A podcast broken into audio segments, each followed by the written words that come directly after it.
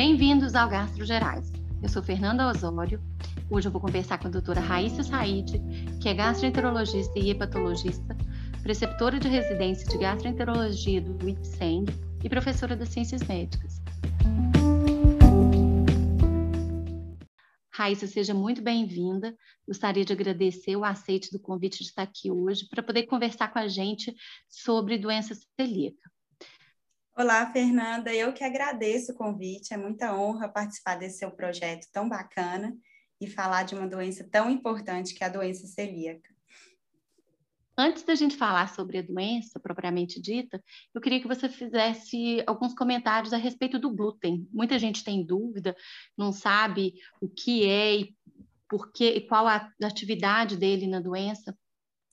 Exatamente, é muito importante entender o que, que é glúten, né?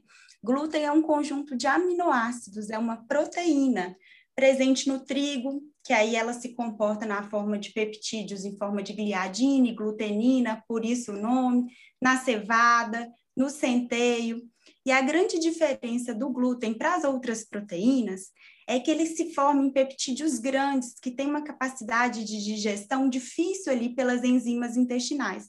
Então, chegam grandes peptídeos ali no intestino e em pacientes que têm uma genética suscetível e favorável à doença celíaca, esses peptídeos geram uma resposta imunogênica com resultados inflamatórios. Então, a doença celíaca é o conjunto disso. Um gatilho, que a gente sabe que é o glúten, em pacientes geneticamente suscetíveis, e em que é, uma, e é gerada uma inflamação imunomediada. Raíssa, e quais são os sintomas esperados? Aqui a gente está falando mais ou menos para um público de adultos no geral, né? O sintoma do, da doença celíaca no adulto e os sintomas da doença celíaca na criança. O que, que a gente espera encontrar nesses grupos? Excelente questão, Fernanda. Porque o que, que a gente tem que entender? Que a gente tem que classificar a doença celíaca na forma clássica e na forma não clássica ou atípica. A forma clássica, que é aquela da diarreia, com esteatorreia, desnutrição, é típica da criança. No adulto, o que a gente vê mais são as formas não clássicas ou extraintestinais. Geralmente, o adulto tem uma queixa de uma dor abdominal, uma queixa dispéptica, uma alteração da função intestinal, seja com uma diarreia crônica, às vezes até mesmo constipação. E muitas vezes o adulto se apresenta com manifestações extraintestinais. É aquele paciente que tem uma enxaqueca crônica, ou então é encaminhado do ginecologista, a mulher, por infertilidade, tem uma má absorção, algum sinal de anemia ferropriva, ou uma deficiência de outra vitamina, uma osteoporose. Então, nem sempre a gente procura sinais tão clássicos para chegar ao diagnóstico de doença celíaca. É, acho que isso mostra o tanto que a gente está perdendo de diagnóstico, né? É, quando a gente fica esperando essa manifestação típica que muitas vezes a gente só vê na, na criança. Então, acaba que o paciente vai para o gastroenterologista ou vai para o clínico com queixas outras, né, ou queixas dispépticas. É importante lembrar que quase 30% dos pacientes que têm doença celíaca, eles eram acompanhados como tendo só doença do refluxo. Então, a gente acaba fazendo diagnósticos tardios, né? É, ou não fazendo diagnósticos. É. é, por isso, eu... eu queria que você comentasse sobre isso, sobre se tem alguma classificação, né? Você começou a falar aí, é, e como que é que a gente pensa no diagnóstico. Exatamente. O que a gente vê na doença clássica é só a ponta do iceberg, né? Tem muito para pensar ali na doença celíaca.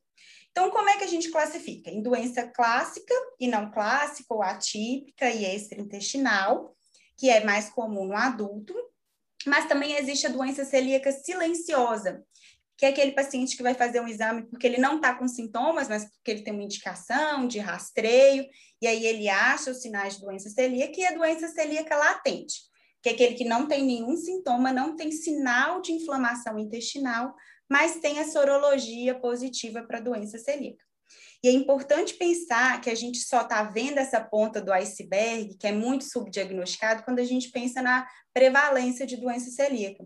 Nós não temos dados muito contundentes aqui de estudos no Brasil, mas no mundo tem uma prevalência de até 1%. Alguns estudos falam 0,7% na Europa, nos Estados Unidos 1%, então a cada um a cada 100 indivíduos, um vai ter doença celíaca. E aí a gente vê o tamanho do subdiagnóstico nosso aqui no Brasil, tanto que esse paciente demora para chegar no gastroenterologista. Comenta para a gente, então, do diagnóstico dos anticorpos, o que, que a gente usa na prática. Então, quando a gente desconfiou que o paciente pode ter doença celíaca, seja porque ele tem sintomas não clássicos ou extraintestinais, ou uma dor abdominal, é, ou então ele veio por um rastreio, geralmente pacientes com parentes de primeiro grau ou outras doenças autoimunes, a gente tem que pensar em doença celíaca. O primeiro exame que a gente faz para avaliar é a sorologia, são os anticorpos. E qual que é o principal anticorpo que a gente dosa, que tem uma curácia melhor? é o anticorpo antitransglutaminase IgA. E aí a gente tem que lembrar que tem uma parcela da população que tem deficiência da imunoglobulina A. E aí a gente tem que dosar também nessa parcela da população. Essa, essa parcela da população que tem essa deficiência é bem pequena, geralmente é 0,2, 0,5%. Mas naqueles pacientes que têm doença celíaca, essa parcela pode chegar a 5%. Então, para a gente não perder o diagnóstico, é recomendável dosar o anticorpo antitransglutaminase IgA e o IgA total. Se a gente está na dúvida, ou se esse anticorpo não forneceu é, o diagnóstico que a gente queria, a gente solicita também o anticorpo anti-endomiso IgA, que tem uma menor sensibilidade que o antitransglutaminase, mas uma maior especificidade. Então, ele complementa aí o nosso diagnóstico. Mas para a gente fechar o diagnóstico no adulto, além da sorologia, a gente precisa de alterações endoscópicas e principalmente histológicas. Então, depois do anticorpo positivo, a gente vai para o próximo passo no diagnóstico, que é a realização de endoscopia e biópsias do adenais. É, a partir das biópsias, a gente sabe que tem a classificação de Marsh, eu queria que você comentasse da importância, assim, o que a gente vê poucos patologistas fazendo essa classificação. Então, acho que isso é um, um, ponto que a gente tem que discutir entre os endoscopistas, de começar a exigir um pouco mais, entre os gastros, de, de exigir um pouco mais, da gente ver essa classificação. Mas o que, que é o esperado da gente encontrar na endoscopia? Então, a endoscopia, é, geralmente as alterações vão, até, vão estar ali no bulbo, na segunda porção do adenal. A gente pode ver nodularidade, fissuras intestinais, diminuição das pregas mucosas, sinais de atrofia já na endoscopia tem que ser um exame bem feito, a gente tem que sinalizar para o endoscopista que a gente tem essa suspeita clínica, é muito importante essa conversa, esse diálogo no pedido do exame, para ele avaliar bem a, a mucosa do adenal, e aí ele vai coletar biópsias. O é recomendado são pelo menos duas biópsias de bulbo do adenal e quatro biópsias da segunda porção. E aí, o que, que o patologista vai procurar nessas biópsias? Que são sinais clássicos da doença celíaca que são os aumentos dos linfócitos intraepiteliais, a atrofia de vilosidades e a hiperplasia de cripta. E aí, de acordo com essas alterações, a gente vai, o patologista vai classificar nessa classificação de Marsh. Para a gente falar que é doença celíaca com certeza, tem que já tem que ter atrofia de vilosidade. E essa atrofia de velocidade entra na classificação de Marsh como Marsh 3. Então, só para a gente entender, fez lá endoscopia, estava sugestivo de atrofia, tinha é, alterações típicas de doença celíaca, coletei as biópsias. O que, que o patologista vai ver? Se tem aumento de linfócito intraepitelial, aí seria o MASH tipo 1. Se esse aumento de linfócito vem acompanhado de hiperplasia de cripta, é MASH tipo 2. Se já tem atrofia de vilosidade, é MASH tipo 3. E se tem uma atrofia total, com ausência, com todas as outras características, já é um MASH tipo 4. O MASH tipo 1 e tipo 2, que não tem atrofia, a gente considera que é compatível com doença celíaca, mas a gente não fecha o diagnóstico, mesmo com uma sorologia positiva, a gente acompanha esse paciente. Para a gente falar que é doença celíaca mesmo, o paciente tem que ter os sintomas, né?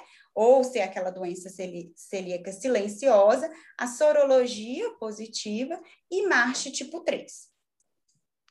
A endoscopia, eu queria que ficasse claro para os nossos ouvintes que a endoscopia ele é, ela é o calcanhar de Aquiles no sentido de que muitas vezes o paciente já chega para a endoscopia em dieta sem glúten, isenta de glúten, então a gente pode ter é, os falsos negativos, tanto na biópsia quanto no exame sorológico, mas também que se você não deixar explícito no pedido que você está pensando em doença celíaca, o, o endoscopista pode fazer o exame e não biopsiar por ter uma aparência normal, né? E não ter, por não estar tá um quadro avançado, ele não faz a biópsia e a gente perde esse diagnóstico, né? Ou pelo menos atrasa muito. Então, isso é uma coisa que tem que ficar muito clara.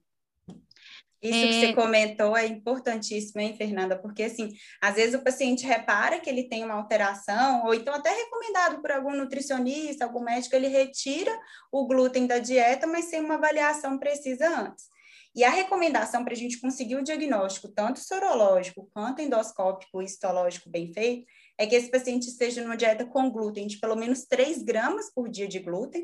Isso aí corresponde a quatro fatias de pão, um prato de massa de macarrão, por pelo menos seis semanas. Se o paciente não tolerar essas seis semanas, a gente pode tentar fazer o diagnóstico com duas semanas, e aí a gente faz a avaliação. Mas é muito importante que antes dele entrar numa dieta, ele seja avaliado por um profissional sobre a possibilidade de doença celíaca. Perfeito. Doutora Raíssa, é, eu queria que você comentasse qual é a sua forma de conduzir a partir do momento que a gente fez o diagnóstico. Além da gente orientar a dieta, é claro, mas o que, que você pede de rotina é, com relação à dosagem de vitamina, para avaliação de deficiências que porventura o paciente pode ter? Qual outro tipo de orientação que você dá para o seu paciente? Então, depois do diagnóstico, né, a gente vai encaminhar para dieta. Às vezes é uma conversa difícil, principalmente no adulto, que é oligossintomático, às vezes tem já uma vida organizada ali em torno do glúten, mas a gente tem que explicar dos riscos. E aí a gente vai buscar sinais de má absorção. Uma vez que a gente entende que tem atrofia dessa mucosa, inflamação, pode ter má absorção de ferro, então já pode ter anemia. A gente tem que pesquisar dosagem de vitamina B12, ácido fólico, vitamina D, principalmente em mulheres ali na quarta, quinta década de vida, não esquecer como é importante realizar uma densitometria, que até 70% dos pacientes no, do sexo feminino no diagnóstico já tem sinais de osteoporose. É, nós temos que investigar também se tem alguma outra doença autoimune associada, não podemos esquecer, às vezes o paciente tem uma doença no tireoide, que é muito associado, Hashimoto, ou diabetes tipo 1, é, provavelmente ele já vai ter diagnóstico antes, né? Mas a gente pensar na doença celíaca no paciente que tem diabetes tipo 1, outras doenças autoimunes, algumas anemias hemolíticas, é importante a gente fazer essa avaliação geral de como que está o estado nutricional, de vitaminas desse paciente, para a gente poder acompanhar e tratá-lo da melhor forma. E como que você acompanha resposta ao tratamento? Como que são as suas consultas subsequentes é, e com qual, quais exames?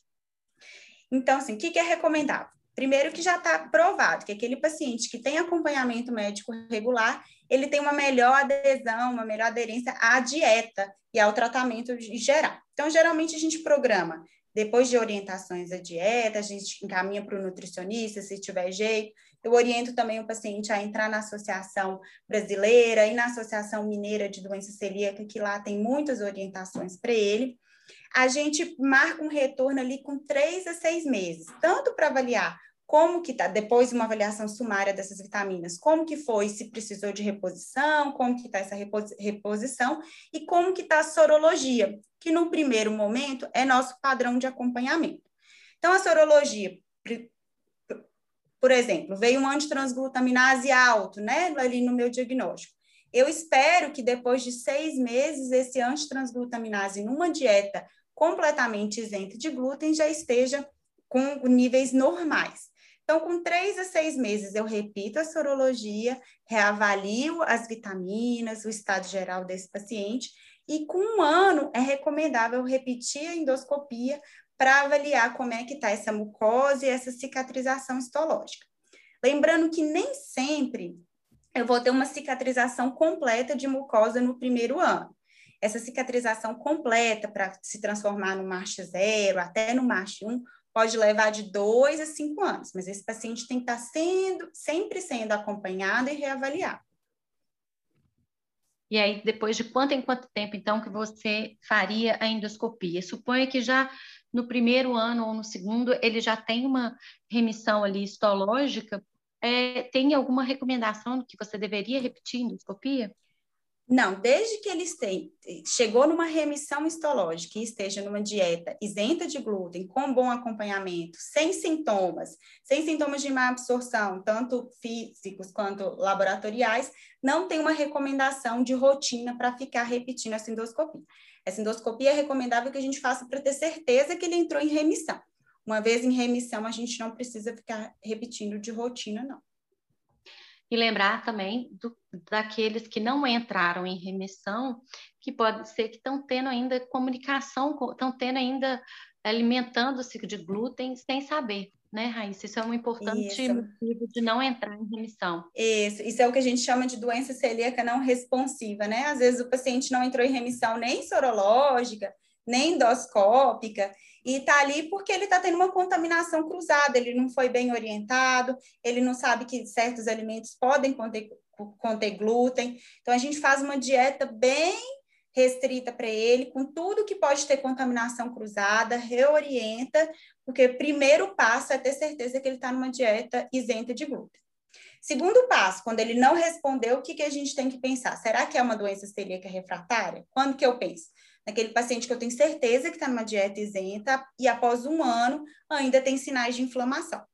E aí, nessa doença celíaca refratária, eu vou classificar também se ela é refratária porque ele tem uma autonomia em relação à exposição a glúten, mesmo ele não tendo relação com glúten, ele continua inflamado, ou se ele tem uma expansão clonal, geralmente associada com linfoma de células T. E outra coisa, nesse paciente que não responde, que eu não posso esquecer de jeito nenhum, que tem muitas condições que são associadas com a doença celíaca.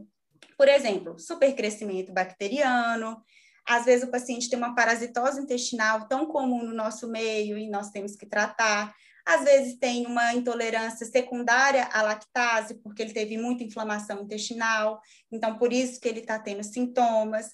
Às vezes ele tem uma outra doença autoimune intestinal, uma enteropatia autoimune, uma doença de Crohn, uma colite microcítica. Então, é muita coisa que eu tenho que pensar nesse paciente antes de falar que realmente é refratário ao tratamento, que é uma parcela bem pequena daqueles que estão numa dieta isenta de glúten.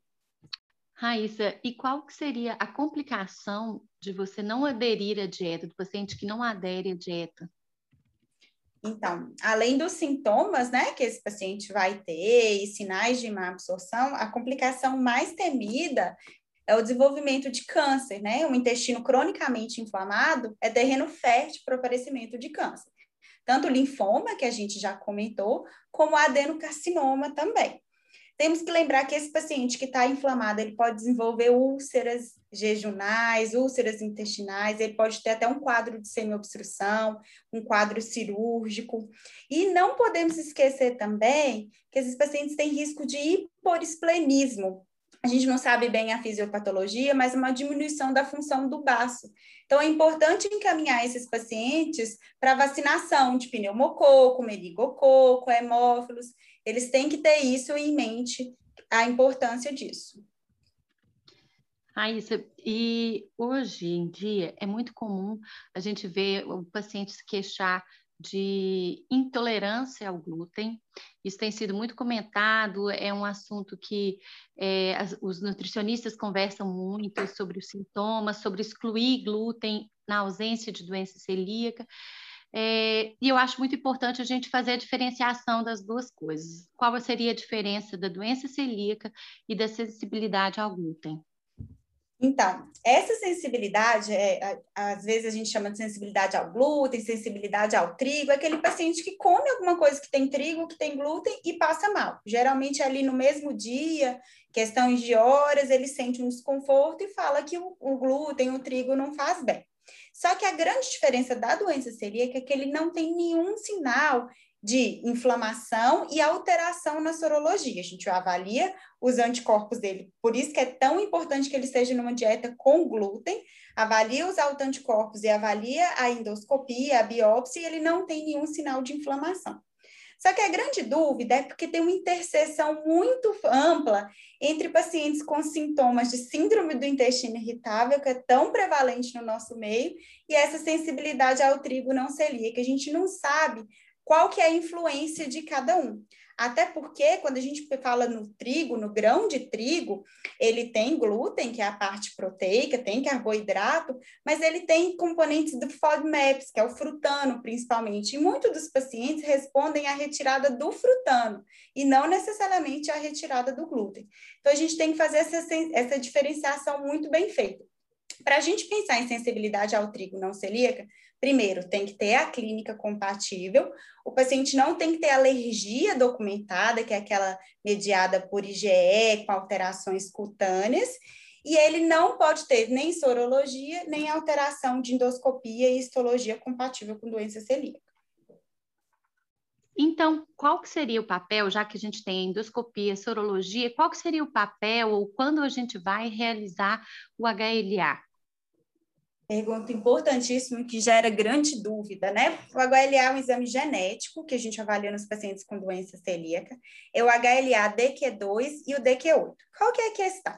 Aproximadamente 30% da população vai ter essa alteração genética, a presença de DQ2 e DQ8. E desses, só 1% que vai ter doença celíaca.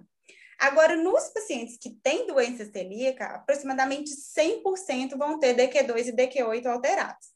Então, ele funciona muito bem para excluir doença celíaca. Então, tem um alto valor preditivo negativo e um baixíssimo valor preditivo positivo. Então, é naquele paciente que tem, por exemplo, uma sorologia negativa e uma endoscopia sugestiva, e eu fico na dúvida diagnóstica, eu peço o exame genético para me ajudar a excluir. Ou então, num paciente que eu quero fazer o rastreio, é, lembrando que esse é um exame genético caro, né? Então, a família tem, eh, tem alguém na família, parente de primeiro grau, com doença celíaca. É, ao invés de fazer sorologia e endoscopia, eu posso só avaliar o HLA dele, DQ2, DQ8, e se vier negativo, eu posso excluir a presença de doença celíaca. Perfeito. Com isso, eu queria agradecer, doutora Raíssa, por ter passado aí todo o seu conhecimento acerca da doença, a gente aprende muito.